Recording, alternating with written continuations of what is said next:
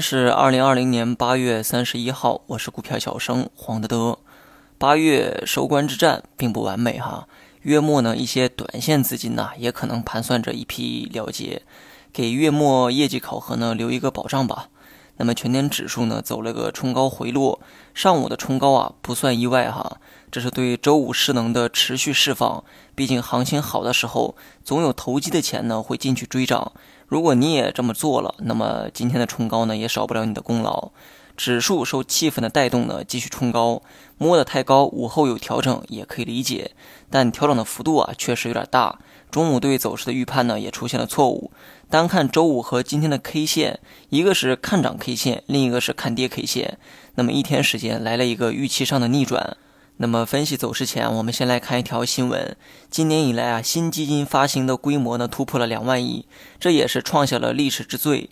头半年呢就达到了一万亿，而剩下的一万亿啊，仅用了两个月的时间。那么加起来共用了八个多月。能发这么多的基金呢？我认为啊，至少有以下三点原因：第一是今年股市行情比较好，吸引了不少投资者；第二呢，市场利率啊不断的下行，那么普通的理财收益啊满足不了一些人的需求；第三是上头啊开始大力支持股权融资，不断加大开放市场的一个力度。那么这些呢，都是基金发行火爆的一个原因。目前这些新基金当中啊，权益类基金呢达到一点二八万亿。这也意味着哈，这些钱呢，多数啊要进入到股市当中，属于未来的增量资金。那么增量资金进入到股市，从资金面当然是一个利好，毕竟钱多才是拉动价格的根本原因。虽然今年呢是个多事之秋哈，尤其是大洋彼岸扮演着定时炸弹的一个角色，但除了这一方面不可控的因素之外，其他呢都是有利于市场的举措。坏消息不可控，好消息可预期，那为何不选择乐观的态度呢？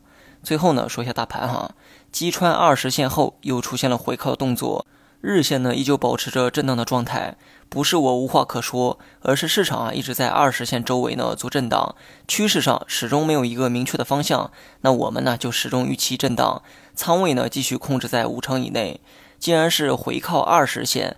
那么盘中呢，可能还有下行的动作，但日线上很难出现较大的跌幅，至少目前来看是这样。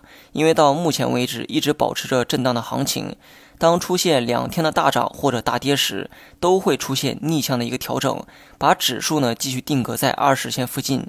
所以目前啊，只需要适当保持谨慎即可，没必要太恐慌。趋势呢没有出现破局之前，涨跌呢都不会出现太大的波动。估计呢这次做出回靠二十线之后啊，也会做出一个短暂的止跌。好了，以上全部内容，下期同一时间再见。